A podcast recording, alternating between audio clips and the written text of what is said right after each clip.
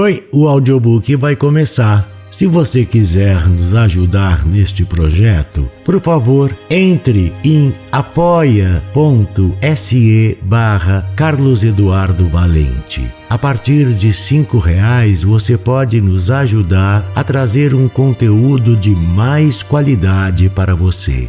Você também pode se inscrever em nosso canal do YouTube e tornar-se membro para ter conteúdos inéditos antes de qualquer outra pessoa.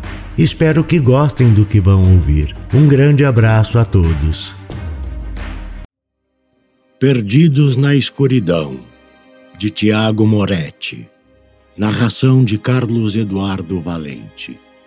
Capítulo 8 Daniela acompanhou o mordomo Manfred ao sair do quarto. O lugar tinha um cheiro agradável de rosas. Adentraram em um corredor forrado de carpete na cor marrom claro, com detalhes em vermelho, que decorava o chão. Era extremamente volumoso, fazendo com que ela tivesse dificuldade de andar sobre o salto alto que acordou em seus pés. As paredes estavam extremamente limpas e recém-pintadas em cor pastel, que dava um tom de sobriedade ao local. Alguns quadros estavam pendurados. A maioria desses eram abstratos, mas com um toque sutil de realidade que os tornavam bonitos. Como está se sentindo, madame? perguntou o mordomo com o sotaque familiar. Confusa, respondeu Daniela com sinceridade.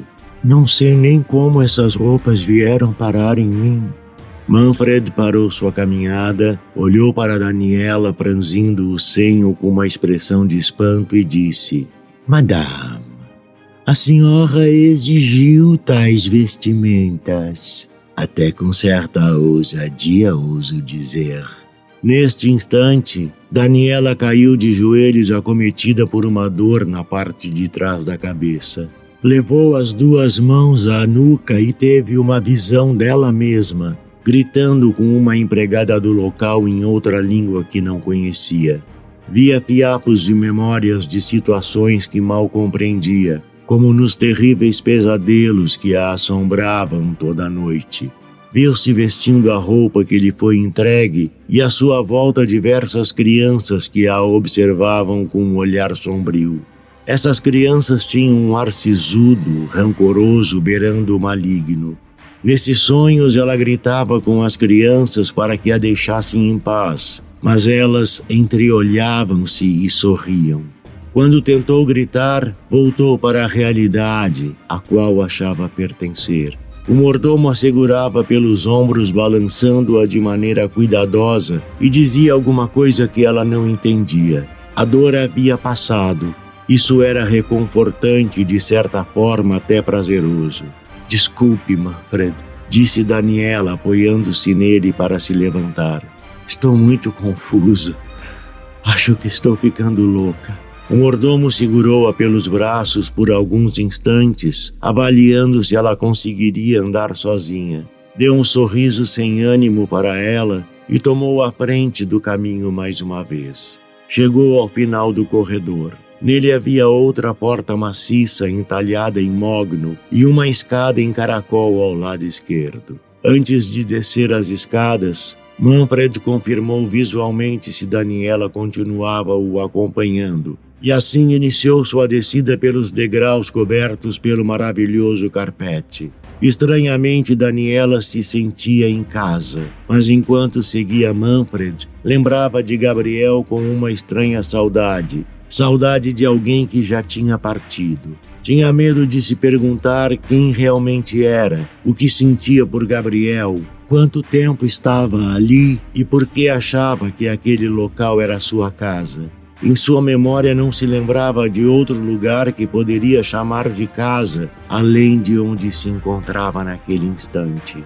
Gosta da música, madame? questionou Manfred.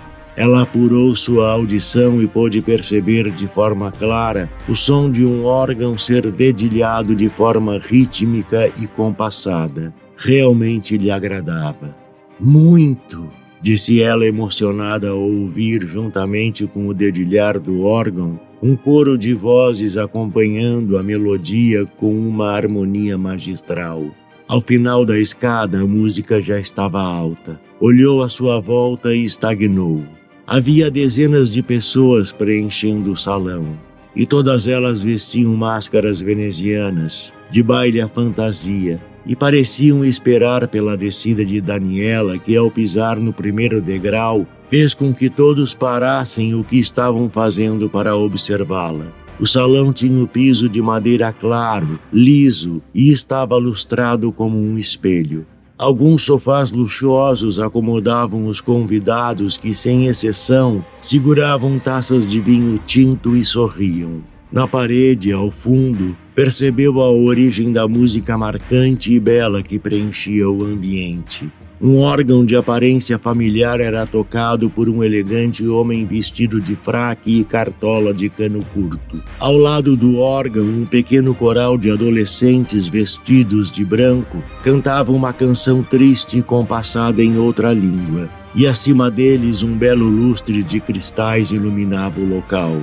Essa canção, disse Manfred, fala sobre um homem que Fala sobre um homem que se perdeu ao sair de casa, completou Daniela. Sua família estava faminta no rigoroso inverno e ele saiu para procurar comida. Passou tempo demais fora de casa, se perdeu, chorou e lutou contra a neve nas montanhas, e quando conseguiu a caça, procurou o rumo de casa por muitos dias, e quando encontrou, sua família havia morrido de fome completou Manfred com um ar sombrio. Sim, disse Daniela, ainda se perguntando como conseguia entender tal canção em outra língua. Ainda assim descia a escada lentamente, encarando cada convidado, e todos lhe retribuíam um olhar com malícia e alegria genuína. Quando tocou o piso de madeira no final da escada, a música parou, ecoando um silêncio agradável no local. Dessa maneira, o músico bem vestido, com seu fraque e cartola, se levantou e todos no ambiente, inclusive Daniela, bateram palmas. Ele agradeceu e virou-se olhando diretamente nos olhos da dama, que mais uma vez sentiu uma dor em sua nuca, mas apoiando-se no corrimão do fim da escada, manteve-se em pé. Sua boca abriu como impressionada por algo e seus olhos encheram-se de lágrimas via Andrace, um sujeito de quem se gosta à primeira vista. Tinha cabelos encaracolados e louros como ouro velho, até a altura dos ombros. E sobre seus belos cabelos usava uma cartola preta com detalhes em bordô. Vestia um fraque com os mesmos detalhes na cor avermelhada. Tinha um sorriso branco, aberto e sincero. Não possuía barba e seus olhos brilhavam em um tom verde esmeralda, o que lhe conferia um ar angelical. Finalmente! exclamou ele com voz divertida. Finalmente Silésia está desperta. Todos aplaudiram e gritaram vivas. Daniela sabia que aquele era Andrace, o conhecia de seus sonhos e pesadelos. Começava a achar que as lembranças que tinha de Gabriel e sua vida cotidiana eram um sonho e que sua realidade era ali. Vivia naquela casa, conhecia cada corredor da mansão e que a vida que carregava em seu ventre pertencia a seu marido, Andrace. Todos os presentes na cerimônia fizeram questão de ir cumprimentar Daniela, que de braços dados com Andrace retribuía cada elogio com um sorriso seguido de algum gracejo. Apenas uma mulher de aparência mais severa e feição dura a observava com olhos frios, demonstrando sua clara insatisfação por estar no mesmo ambiente que Daniela. Querida, disse Andrace, Sei que nesse momento você deve estar confusa e talvez com medo, mas eu vou ajudá-la a retornar sua rotina. Teremos nosso bebê e te farei a pessoa mais feliz do mundo, como prometi no dia de nossa união. Enquanto olhava nos olhos verdes de Andrace e sentia de perto o hálito mentolado cheirando a bebida alcoólica, sua mente viajava buscando esta lembrança foi quando se viu em um altar estranho, em uma igreja estranha com muitos convidados, vestida como uma rainha e Andraste-lhe jurando amor eterno, enquanto adornava seu dedo anelar com uma aliança dourada, rodeada por um rubi vermelho vivo. Acordou mais uma vez de seus devaneios, quando outra garrafa espumante foi aberta e os convidados aplaudiram o feito. Está na hora de voltar a descansar, disse Andraste sem tirar o sorriso sincero da face. Andraste esquivara-se dos convidados de maneira sóbria e divertida, enquanto dava-se de apoio a Daniela para subir as escadas. De volta ao luxuoso quarto, ela sentou-se na cama esticando suas pernas e apoiou as palmas das mãos na face, fechando os olhos por alguns instantes, tentando compreender a situação. Sentiu um peso a mais na cama. Andrace havia sentado ao seu lado e acariciava seus cabelos com um amor paternal. Estou muito feliz de você estar bem, disse Andraste com uma voz embargada de choro. Daniela afastou as mãos do rosto e olhou dentro dos olhos que estavam avermelhados por estar chorando. Sentia confiança naquele homem. Seus olhos choravam de felicidade genuína. Desculpe, suspirou Daniela. Mas eu. Mas eu estou confusa. Eu sei que você é meu marido, que esta é minha casa, sei meu nome e nada mais. Sinto um vazio doloroso dentro de mim. Você precisa saber a verdade, disse Andrace, se esforçando para conter o choro. Nós passamos por uma experiência terrível, traumática e dolorosa. Não sei se é a hora de tocar no assunto falou enxugando as lágrimas que corriam peito um leito de rio. Por favor, suplicou ela. Eu preciso saber. Sinto-me bem agora, sei que posso aguentar. Apenas me diga o que houve. Terminou Daniela, sentindo seu coração bater mais forte. Mais uma vez, o homem, com sua aparência elegante, sincera e genuína, a encarou, tentando buscar forças para contar o acontecido. Fomos traídos, chorou o pobre rapaz. Fomos traídos dentro de nossa casa. Demos abrigo, comida e até dinheiro e ele nos traiu, disse Andraste, colocando as mãos na cabeça, fazendo com que sua cartola fosse ao chão. Quem? perguntou Daniela em sua angústia sem fim. Seu primo, disse ele segurando seus cabelos encaracolados. Gabriel, aquele maníaco lunático. Você não se lembra de nada? perguntou Andrace quase que indignado. Daniela forçou sua mente para tentar se lembrar. Via o rosto de Gabriel e tinha certeza de que eram primos, porque a mãe dele era sua tia Ágata. Lembrou-se do rosto de sua tia e um arrepio cortou o corpo todo. Aquela senhora de olhar ríspido que a observava no salão era a mãe de Gabriel. Contudo, não conseguia lembrar-se de mais nada além do rosto do primo. Não lembro, não sei quem é Gabriel, mentiu Daniela sem razão aparente. Esse verme é filho de sua tia Ágata. Veio à nossa casa pedir abrigo e eu neguei, mas você, você intercedeu por ele, assim ele morou conosco por algum tempo. Demos a ele tudo o que poderíamos dar, mas um dia, quando eu estava de viagem, ele se revelou entrou em nosso quarto e roubou suas joias e dinheiro. Mas esse maldito, insatisfeito, foi até o quarto do nosso pequeno Pedrinho. No mesmo instante em que Andrace mencionou o nome Pedrinho, outro turbilhão de pensamentos invadiu sua mente, deixando-a sem ar. Sabia claramente quem era Pedrinho. O levou em seu ventre por nove meses. O tinha visto nascer e crescer como uma criança inteligente e curiosa. Tinha olhos grandes e brilhantes como os de Andrace. Era carinhoso e obediente. Costumava ficar sozinho por hora com seus brinquedos simples. Era seu filho. Não precisou que Andrace terminasse a história. Apenas lembrou-se do que aconteceu. Estava tudo em sua memória, e nesse momento elas renasceram em detalhes assustadores. Lembrava-se de estar no quarto de Pedrinho. O garoto, com cerca de três anos de idade, tentava dormir enquanto ela contava alguma história que tinha inventado em seu tempo vago. Ouviu um barulho no corredor. mas não sentiu medo, pois deveria ser seu primo. E era.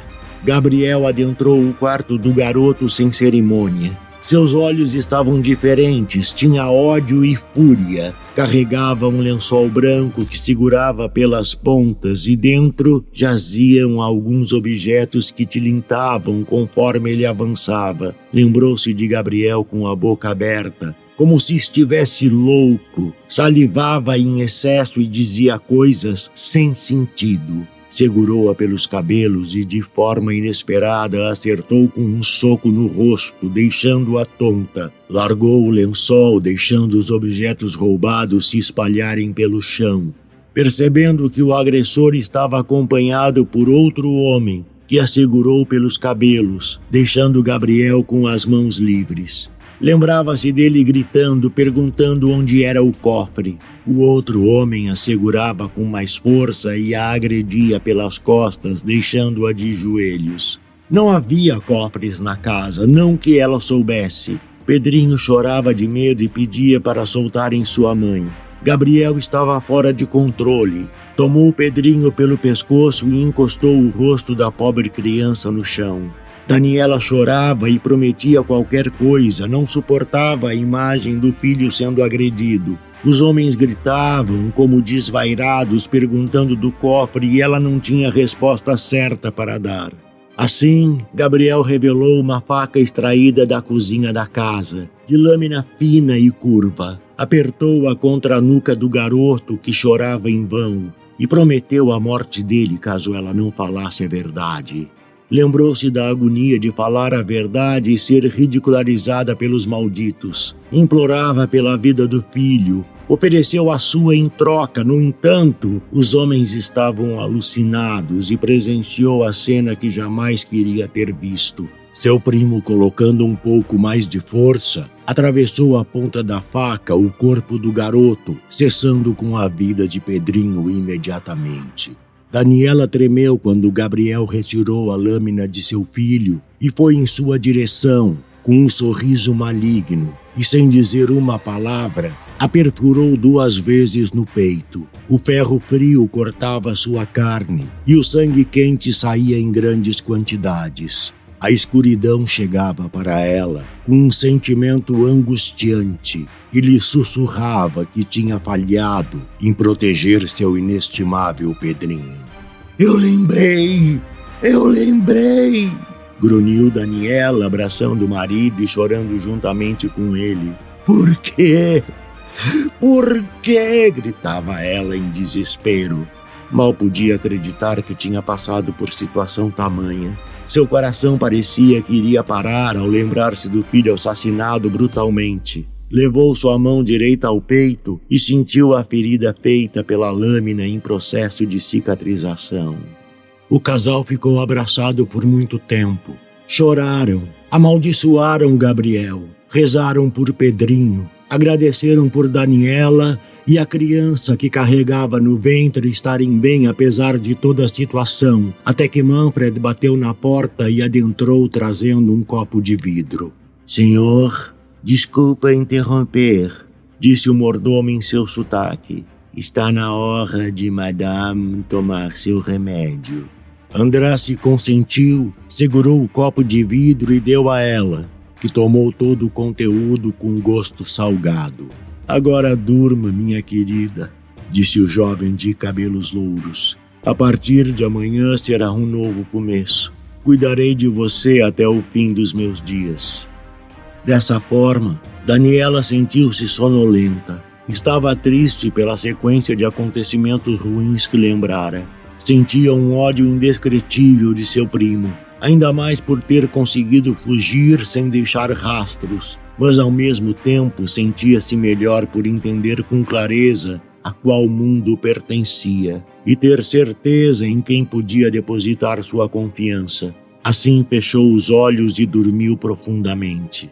Andrácia a observou enquanto escorregava para um sonho tranquilo, devido ao efeito do remédio. Apanhou sua cartola no chão, limpou com um tapa e colocou de volta em sua cabeça. Olhou para Manfred e sorriu de forma maliciosa e satisfeita. Saiu do quarto seguido pelo mordomo que apagou as luzes, desceu a escada constatando que a maioria dos convidados já tinham ido embora. Procurou por Ágata e achou a senhora de olhar rancoroso no maior sofá, bebericando uma pequena taça de espumante. Dirigiu-se a ela, apanhou uma taça de vinho que jazia na mesa e sentou-se ao seu lado. Como foi? perguntou a senhora com sua voz rouca e arranhada. Como foi? disse Andraste de maneira indignada. Minha esposa acabou de lembrar que perdeu seu filho e foi esfaqueada por um covarde insano. Completou Andraste com um estranho sorriso. Agatha deu uma divertida gargalhada, como se estivesse ouvindo a piada mais engraçada de todos os tempos. Depois parou de rir para tossir dolorosamente, amenizando um pouco a rouquidão de sua voz. Andrace, você é um cretino tão perspicaz e tão maldito. Mas se minha filha não fosse casada com você, eu seria disse ela em tom divertido. O rapaz gargalhou demoradamente e, antes de responder, tomou metade do cálice de vinho. Aliás, disse ele, para todos os efeitos, ela não é sua filha. Você é tia dela, mãe do Gabriel, que é tão cruel a ponto de assassinar uma criança e estuprar a prima para saber onde fica o cofre. Dessa forma, os dois riram com prazer genuíno. Lágrimas saíam de seus olhos de tanto rir. Essa sua magia, disse Agatha, é um brinquedo perigoso, meu garoto. Cuide para que tudo saia bem. Eu preciso voltar para os meus afazeres, completou com sua voz rouca. Assim a senhora, com seu olhar frio, levantou-se, sorriu para Andrace e subiu as escadas que a levavam ao andar superior. Andrace, ainda com meia taça de vinho na mão, sorria de maneira aberta. Seu herdeiro estava vindo ao mundo. Sua mulher estava domada. Precisava apenas esmagar seu inimigo. Tinha a certeza que teria uma visita de Gabriel em breve e sorriu com a perspectiva de seus planos. Com outro gole, terminou seu cálice de vinho e subiu-se para deitar-se ao lado de sua esposa. Do narrador Carlos Eduardo Valente. Contato carlão50 gmail.com